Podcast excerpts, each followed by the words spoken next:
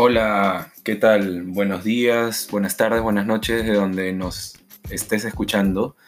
Bueno, hoy tenemos nuestro segundo podcast y vamos a estar hablando acerca de una serie que ha lanzado Netflix hace ya un poco más de un mes que se llama The Last Dance y cómo esta serie es un ejemplo de liderazgo empresarial. Para, lo que, para los que no saben, The Last Dance es la serie que relata el sexto campeonato de Michael Jordan, que es considerado el mejor deportista del básquet del mundo. Entonces, eh, esta serie trata de cuáles son todos los problemas por los que pasó para poder lograr este último campeonato. Eh, es importante mencionar que Michael Jordan eh, llegó a los Chicago Bulls alrededor de los mediados 1987, si no me equivoco, a los Chicago Bulls y fue creciendo su desarrollo en el básquet y para finalmente lograr su primer campeonato en 1991, el segundo en 1992 y tercero en 1993, o sea, fue un tricampeonato. Y luego eh, logró su segundo tricampeonato en el 95, perdón, 96, 97 y 98. La serie trata acerca de cómo logró su, su último campeonato de su segundo tricampeonato.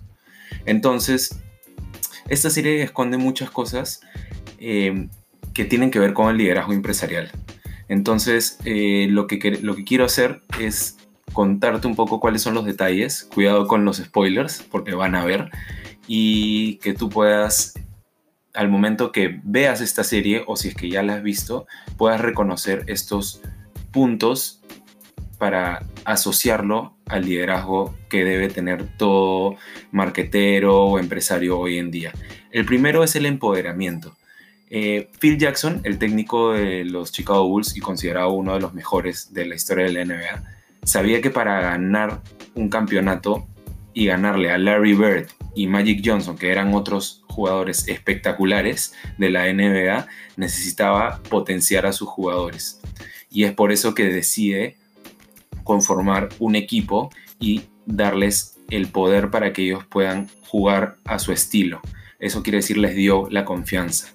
Tanta fue la confianza que uno de los jugadores más conocidos y que es parte del equipo de Michael Jordan, que se llama Dennis Rodman, lo dejó irse a Las Vegas a jugar en casinos durante las finales del primer tricampeonato. O sea, ¿qué nivel de confianza pudo darle Phil Jackson para que pueda hacer eso en plenas finales? Entonces el liderazgo empresarial trata acerca de este empoderamiento que permite elevar el nivel de compromiso y productividad dentro de tus empleados, dentro de tu equipo. Y esto va a estrechar el vínculo entre, obviamente, el empleador o tú como líder con tus empleados o colaboradores. El punto número dos tiene mucho que ver con el trabajo en equipo.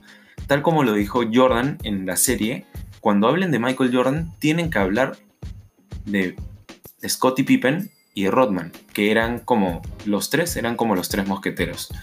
Entonces, esa es la esencia del trabajo en equipo, saber reconocer el éxito y Michael Jordan lo hace. Entonces, en el ámbito empresarial, siempre debemos reconocer el mérito a todos y no solo a los que aparecen en la foto.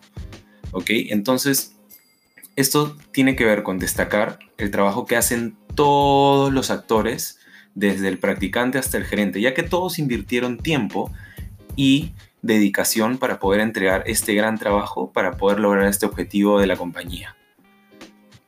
El punto número 3 es que no existe un liderazgo sin estrategia y Phil Jackson lo entendía muy bien.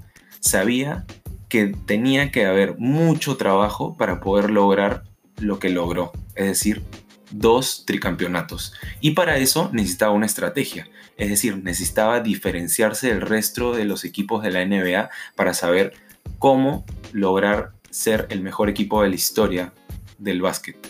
Y por eso él ideó una estrategia que se llama la triangulación. No voy a entrar en mucho detalle de la triangulación, pero tiene que ver con que siempre cuando uno tiene la pelota tiene que tener dos compañeros alrededor formando un triángulo para que sea una opción de pase.